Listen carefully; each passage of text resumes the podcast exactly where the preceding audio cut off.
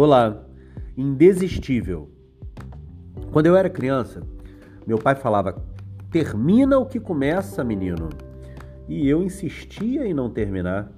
Eu insistia em começar tudo, querer fazer tudo, grandes coisas, pequenas coisas, não importa, eu queria começar. Queria me aventurar, me arvorar, fazer isso e aquilo, mas terminar nunca, quase nunca. E ele ficava no meu pé. Eu te pergunto hoje, você, não menino, mas adulto, como que você tem levado as suas coisas até o fim?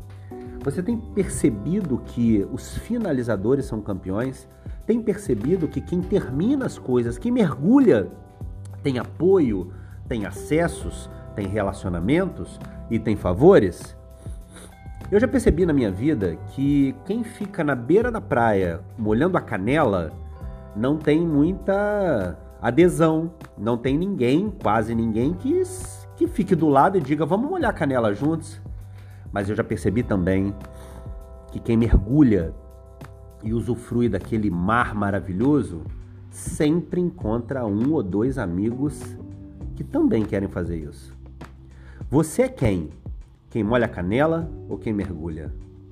Não tem nenhuma dúvida de que aquele projeto que você tanto deseja realizar e deseja apoio, você não teve apoio ainda porque olharam para você e perceberam que você está envolvido e não comprometido.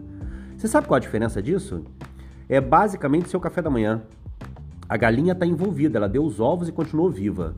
Mas o porco deu bacon, deu o próprio corpo e ele está absolutamente comprometido. Ele morreu para você tomar um café da manhã. Você tá como? Envolvido, molhando a canela? Ou comprometido, mergulhado, respirando só para voltar e curtir mais o fundo do mar? Não desista. Não desista do seu sonho.